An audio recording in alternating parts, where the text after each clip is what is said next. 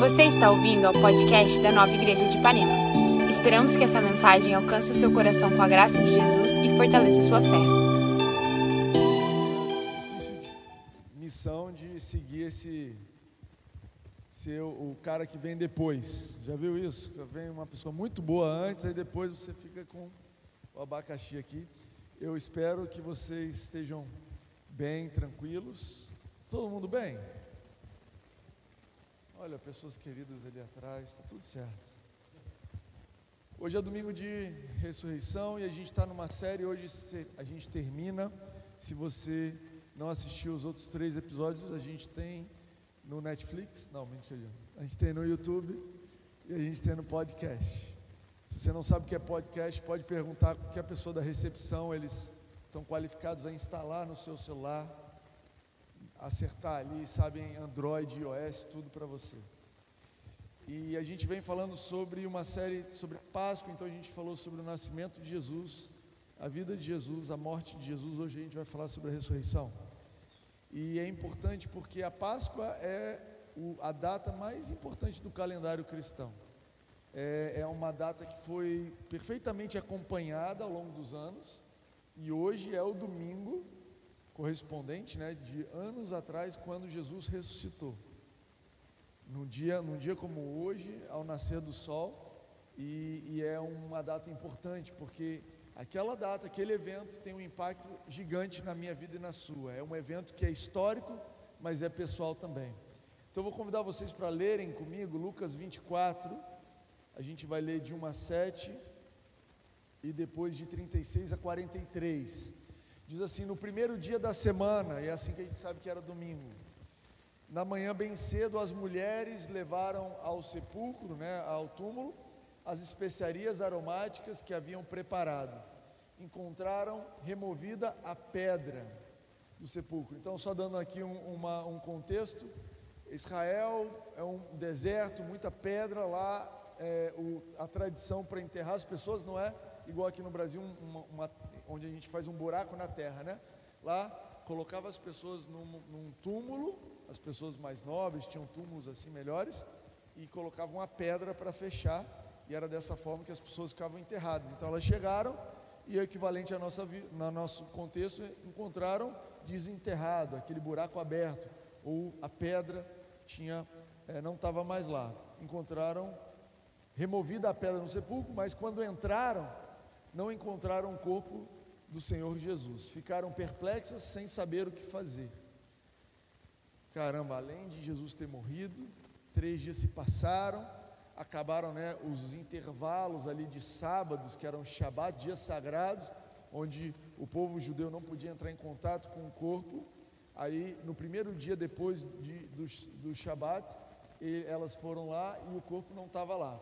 De repente, dois homens com roupas que brilhavam como a luz do sol colocaram-se ao lado delas. Então apareceram dois homens do lado, anjos, né? É, amedrontadas, as mulheres baixaram o rosto para o chão e os homens lhe disseram: Por que vocês estão procurando entre os mortos aquele que vive? Por que vocês estão procurando entre os mortos aquele que vive? Ele não está aqui, ele ressuscitou. Lembrem-se que ele disse quando ainda estava com vocês na Galiléia, é necessário que o Filho do homem seja entregue nas mãos dos homens pecadores, seja crucificado e ressuscite no terceiro dia. E então pulando para o verso 36, né, elas foram falar para os discípulos, os discípulos não acreditaram. Depois tem a história de Emaús, onde Jesus aparece para o que eu acredito ser um homem e uma mulher num, num caminho. É muito bonita, depois vocês podem ler Lucas 24, e aí eu vou pular para quando Jesus se apresenta num domingo como hoje aos discípulos. Verso 36, enquanto falavam sobre isso, os discípulos estavam falando sobre, ó, hoje de manhã as meninas, as mulheres foram lá no túmulo e falaram que ele não estava lá. E agora tem dois discípulos, um homem e uma mulher, voltaram e falaram: olha, a gente encontrou Jesus no caminho. E aí eles estavam falando sobre isso, o próprio Jesus apresentou-se entre eles e lhes disse: Paz seja com vocês. Eles ficaram assustados e com medo. Reação da igreja com a ressurreição de Jesus. Assustados e com medo, pensando que estavam vendo um espírito. Né? Algumas Bíblias dizem um fantasma. que ele não entrou pela porta, né? Outras versões falam assim, ele passou pela parede e apareceu, bem gostoso, né? E eles disseram, por que? E ele lhes disse, por que vocês estão perturbados e por que se levantam dúvidas no coração de vocês? Vejam as minhas mãos e os meus pés, sou eu mesmo. Toquem-me e vejam, um espírito não tem carne e osso, como vocês estão vendo que eu tenho. Olha, eu não sou um fantasma, dá uma olhada, eu tenho carne e osso. Tendo dito isso, mostrou-lhes as mãos e os pés, e por não crerem ainda, eles ainda não acreditaram que era Jesus. Você não pode, você não sente aliviado que a Bíblia nos dá bastante espaço para, cara, se tinha esperança para esses discípulos aí, que o camarada apareceu para eles, mostrou a mão e eles não acreditaram, tem esperança para a gente, amém? Cara, eu adoro participar da, da, da religião cristã, da do, tradição cristã, onde a gente tem os líderes, são pessoas tão alcançáveis. Ah, e por não crerem ainda, tão cheios estavam. Não é isso? Toquem-me e vejam, o Espírito não tem carne e osso, como vocês estão vendo que eu tenho. Tendo dito isso, mostrou-lhes as mãos e os pés. E por não crerem ainda, tão cheios estavam de alegria e espanto. Gente, como é que é isso? Eu fiquei tentando imaginar o que é uma pessoa cheia de alegria e espanto. Eu não lembro do momento da minha vida que eu estou igualmente alegre e espantado. O que é isso? É uma montanha russa? No final da montanha russa você está igualmente alegre e espantado? Quando, como é que é a, a situação?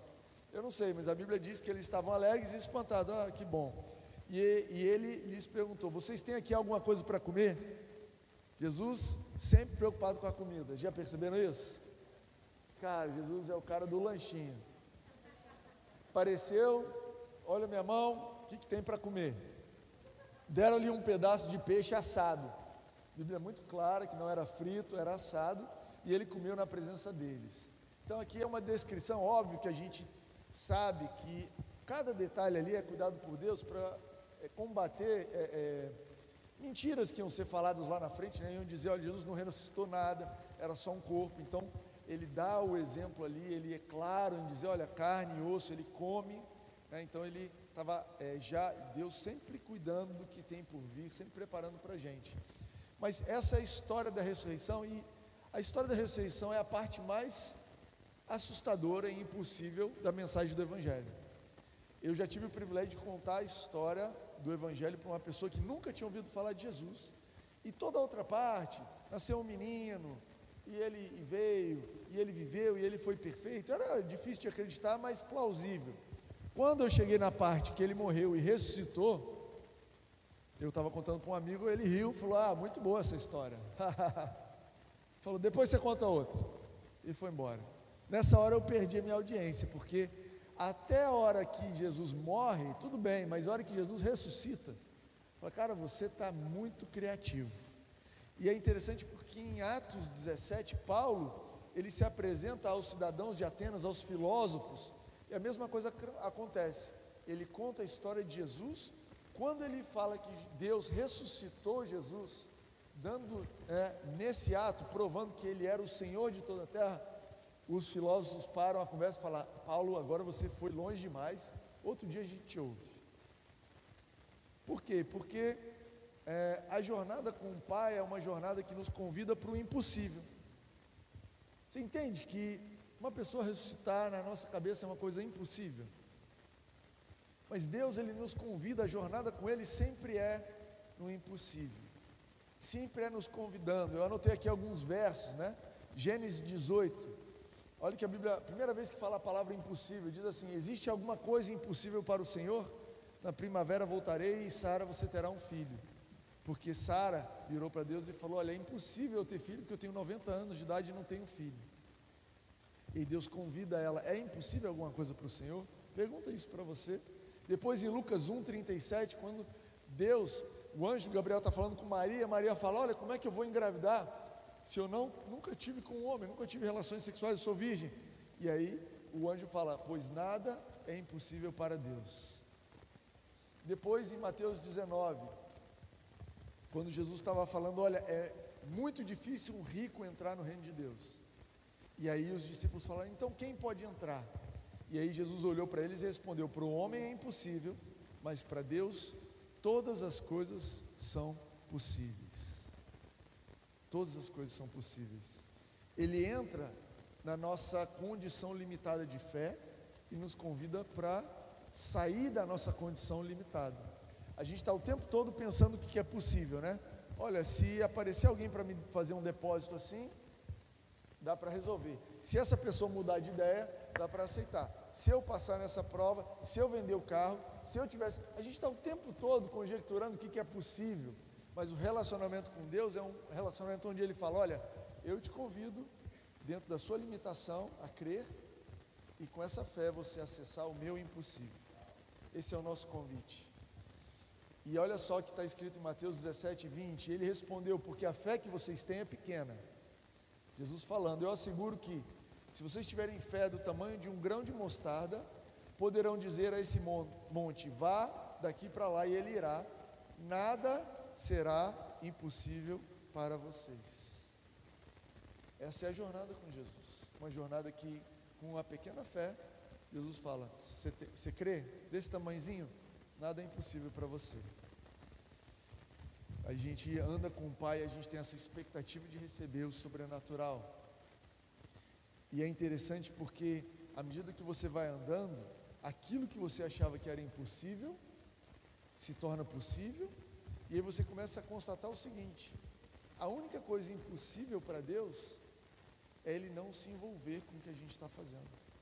É impossível. No começo você começa a dizer assim: não, não vai dar, não tem salvação, não tem cura, não tem como essa pessoa se recuperar, esse casamento não vai dar, é impossível.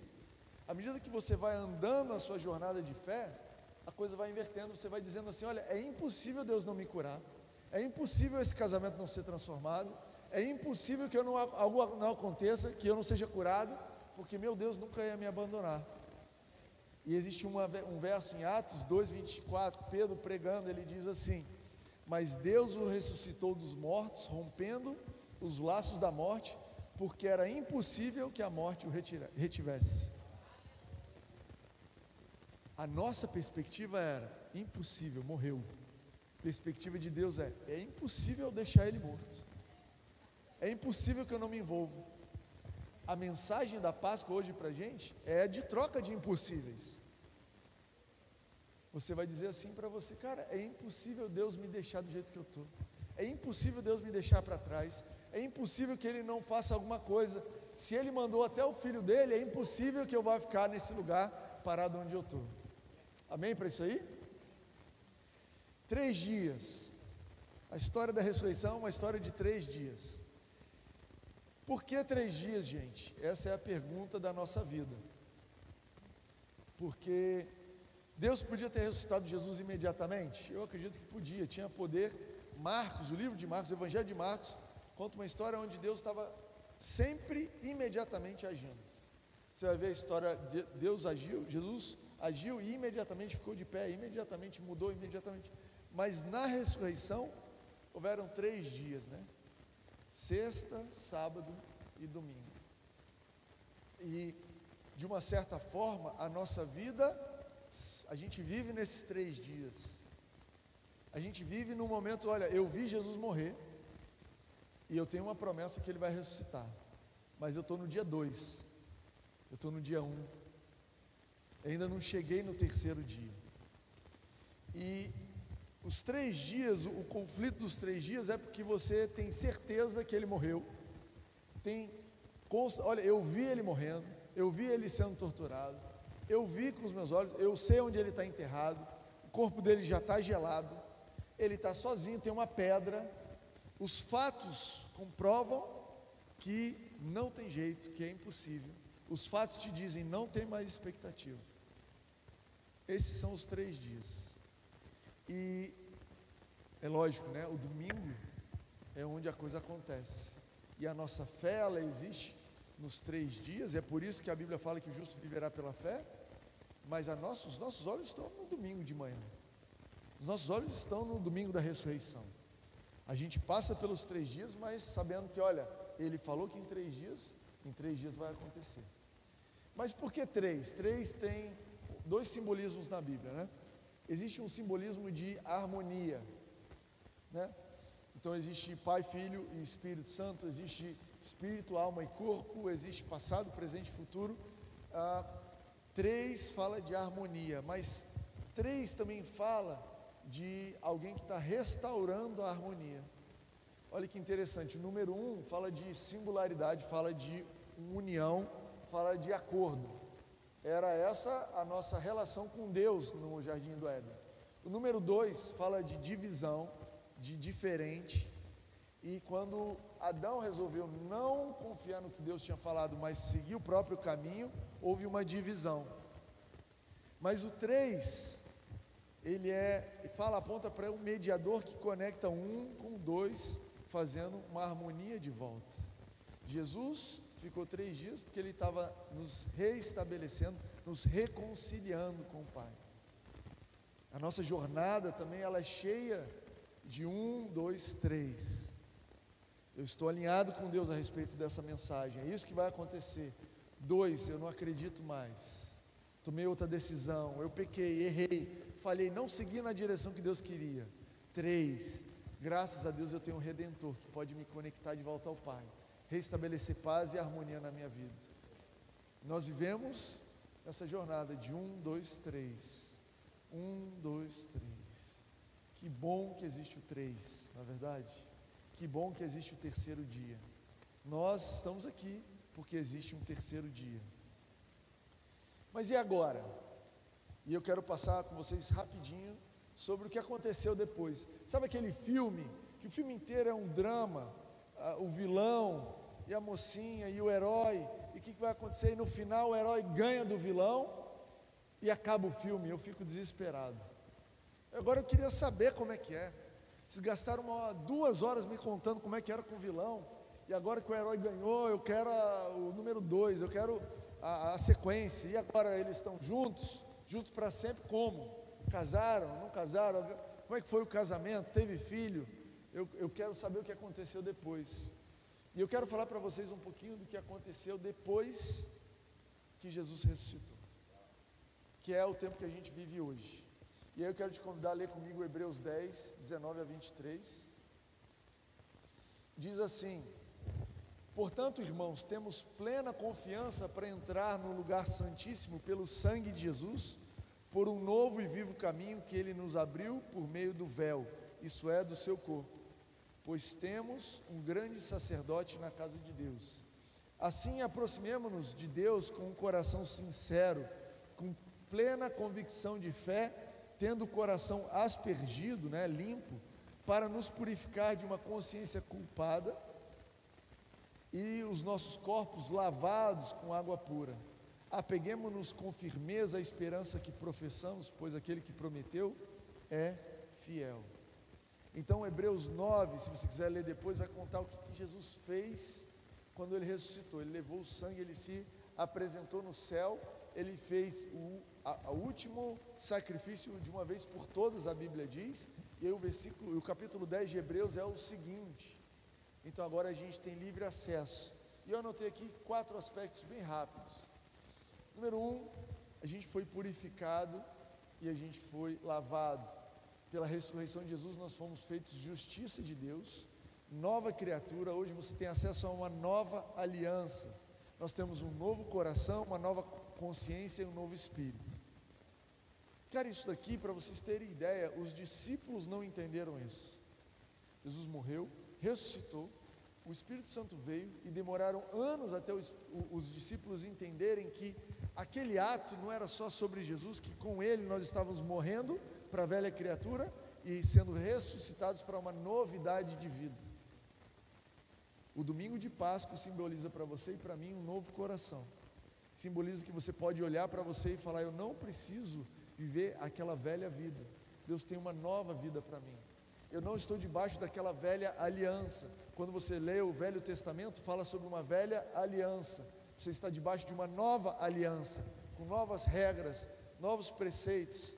Romanos 4, 24, 25 diz assim: Deus acreditará justiça a nós que cremos naquele que ressuscitou dos mortos, Jesus, nosso Senhor. Ele foi entregue à morte por nossos pecados e ressuscitado para nossa justificação. Então, primeiro ponto que acontece depois da ressurreição. Cabe a nós deixar para trás a velha vida, o velho homem, a velha forma de viver, o velho coração, os velhos hábitos, a velha forma de entender, as velhas opiniões. Se você quiser deixar para trás o seu velho time, pode também. Quando você se converte, você tem o direito de uma troca de time. Ficou para trás, eu sou uma nova criatura. Eu torcia para esse time, agora eu torço para outro. Eu era uma pessoa que falava assim, agora eu sou diferente. Isso é algo que a ressurreição traz para a gente, porque ele vive. Você pode crer não só num amanhã para os outros, mas num amanhã para você. Número dois, nós temos plena confiança. Essa é a vida que é vivida 100% pela fé em Jesus a nossa expectativa de coisas boas agora não estão mais condicionadas ao nosso mérito. Você entende que Jesus te libertou dos seus méritos? Caramba, o que, que eu mereço? O que, que eu fiz por merecer? O que, que eu plantei? Jesus te libertou disso e agora na nova aliança, ela é uma nova aliança com base na fé, não mais nas obras. Aquele que crê vai colher. Gálatas fala isso, de, de Deus não se zomba, o que planta no espírito vai colher no espírito, o que planta na carne vai colher na carne. Nós fomos chamados agora para viver pela fé. O justo viverá pela fé. Eu anotei, eu trouxe isso daqui. Porque o evangelho é revelada, pelo evangelho é revelada a justiça de Deus, uma justiça que é do princípio ao fim, pela fé, como está escrito, o justo viverá pela fé. Você me pergunta, Timóteo, quando é que eu vou ter que parar de crer? Segundo a Bíblia, nunca, porque é do começo ao fim pela fé. Quando é que a gente vai ver tudo? Nunca, porque a fé é a certeza do que a gente não vê. Eu estou hoje, o que eu estou vendo é a realização, materialização que eu recebi pela fé no passado. Mas eu estou crendo por coisas superiores. Mas eu estou numa jornada, eu estou numa batalha. Dizer que acontece, mas então nunca vai acontecer. Não vai acontecer. Mas quando você chegar lá, Deus vai te chamar para uma nova jornada de fé para você ter confiança para andar nessa vida e você vai viver nessa vida não pelo que você merece ou pelo que você está vendo, mas por uma fé e uma confiança em Jesus. Por que, que eu posso ter alegria hoje de manhã? Porque está tudo resolvido, que a conta está paga, porque não tem dor nenhuma, porque está tudo certo? Não. Eu posso viver tranquilo porque eu tenho uma confiança que esse Jesus, esse poder que atuava sobre Jesus para ressuscitar ele, está atuando sobre mim. A ressurreição de Jesus nos libertou, liberou isso.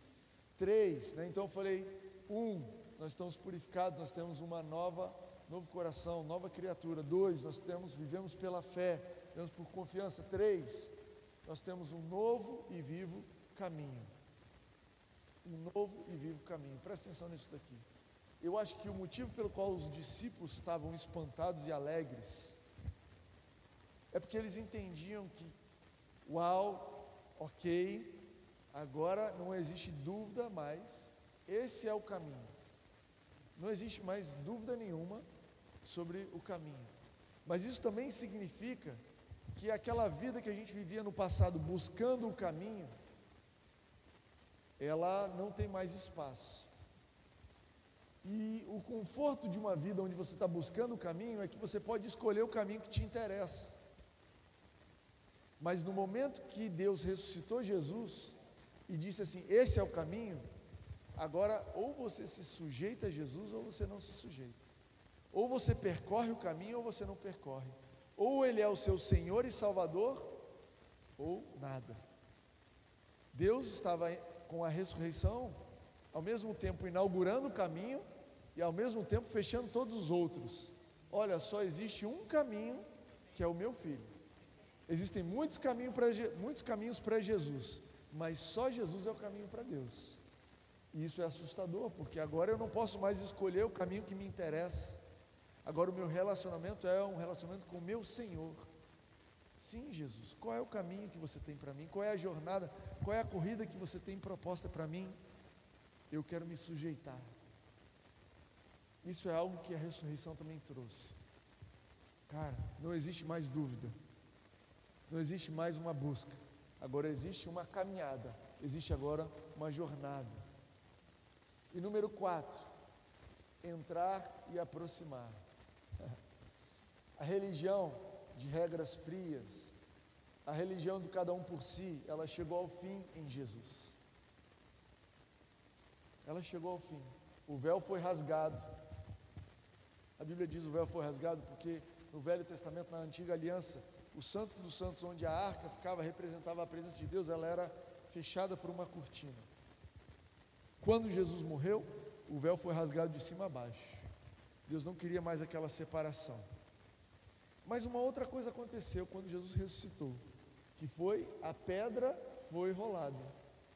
Vocês entendem pelo episódio que Jesus entrou pela porta fechada, pela parede lá, esteve com os discípulos, que aquela pedra não foi aberta para Jesus sair?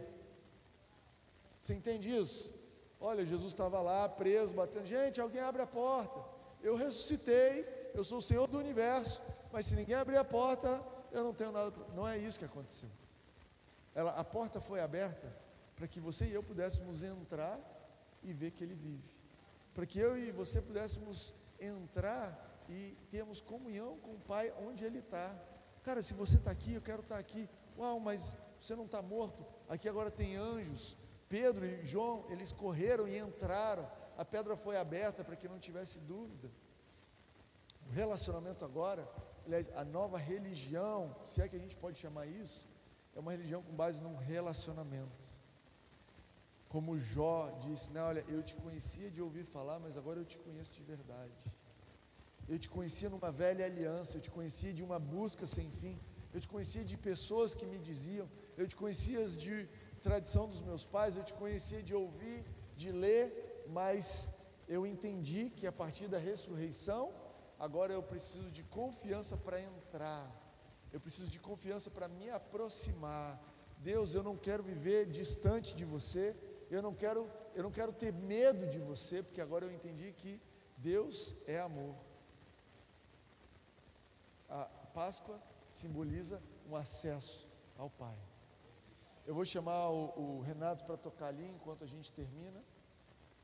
Eu quero concluir que a mensagem da Páscoa, ela começa com um povo escravo no Egito. Ela passa pelo Filho de Deus, mas é uma história que é a minha história e a sua história. Ela chega até nós. A história da Páscoa é a história da nossa vida. A história da Páscoa é a história do um, dois, três. A história de quem precisa de um Salvador. A história de quem precisa de Jesus a história de quem, cara, Jesus, eu te conheço e eu quero continuar te conhecendo. Jesus, eu te conheço enquanto meu pai estava falando aqui, né, sobre a celebração da Páscoa enquanto avô.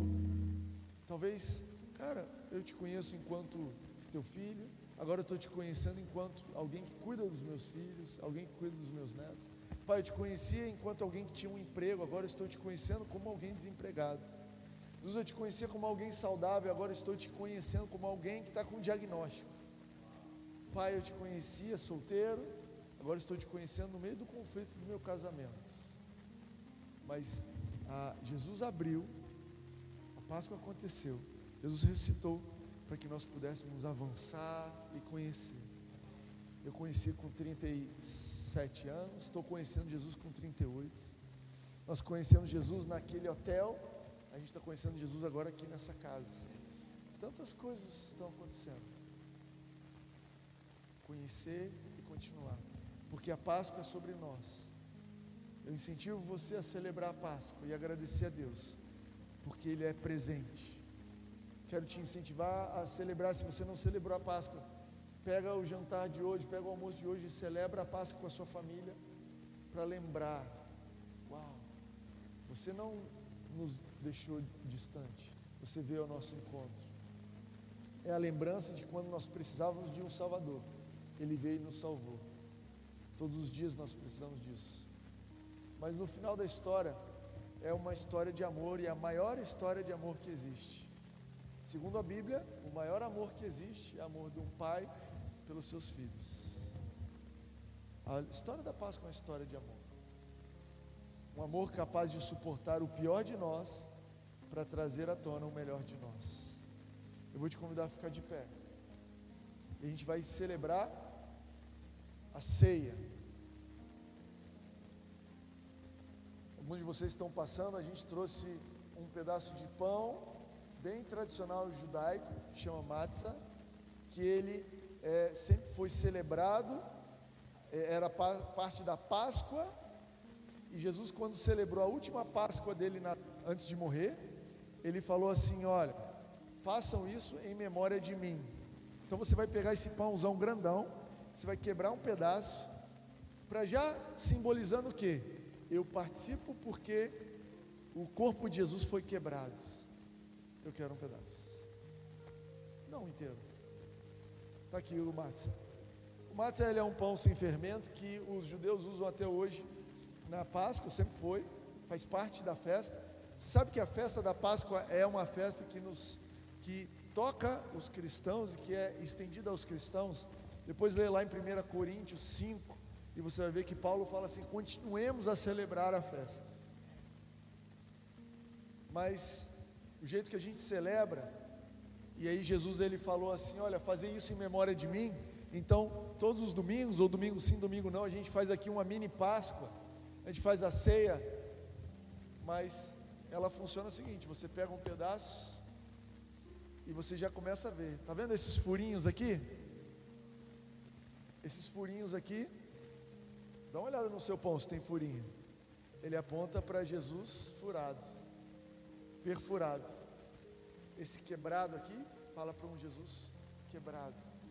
Pelas pisaduras nós fomos sarados. O castigo que nos traz a paz estava sobre ele. Pode comer.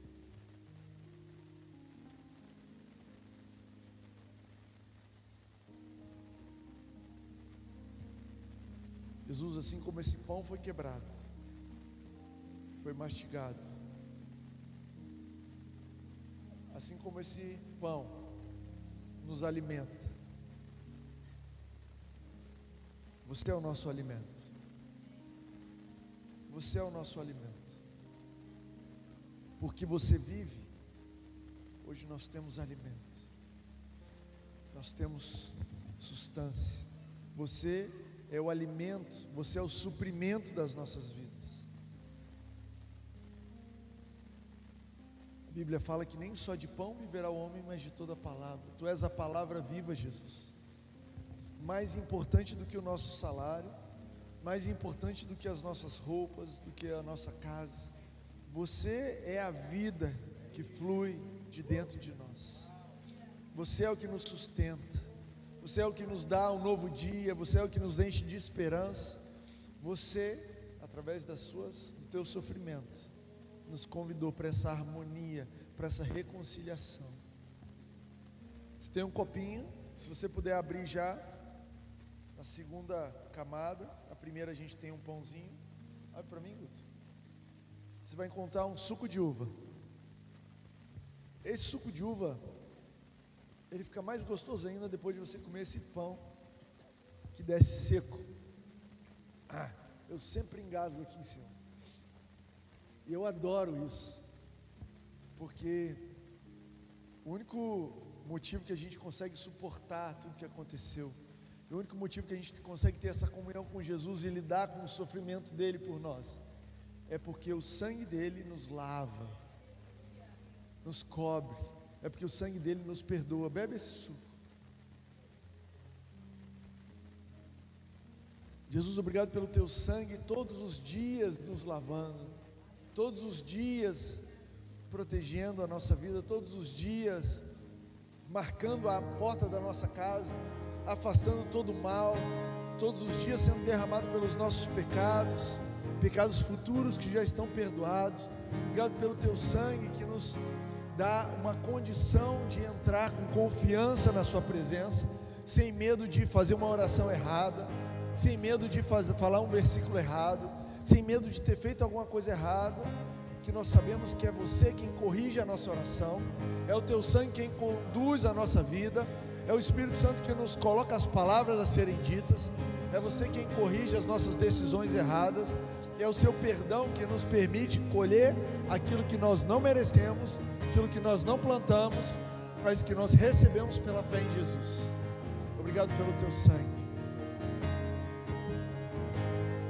semana abençoada, consciente da Páscoa, consciente do teu Salvador, que você tenha uma semana livre, uma semana de libertação, libertação de hábitos, libertação de condições que te prendem, libertação desse impossível que você acha, olha, é impossível acontecer, uma semana livre para abraçar o que Deus tem para você, uma semana livre para receber aquilo que Jesus já conquistou, essa novidade de vida, uma semana onde você vai experimentar êxito, bom sucesso em cada uma das suas iniciativas, uma semana onde você vai ter consciência tranquila, dizendo: Não, Deus está a meu favor, Jesus ele fez tudo por mim, ele também vai fazer isso, ele não vai me deixar para trás, é impossível que ele me deixe para trás, porque ele é meu Senhor e Salvador.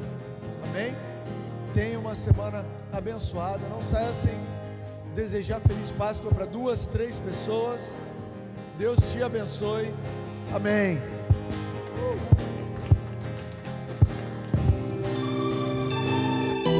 Obrigada por ouvir essa mensagem. Não deixe de se inscrever por aqui para continuar nos acompanhando. Para saber mais sobre nós e sobre nossas atividades, você pode nos seguir no Instagram, Nova Igreja Ipanema.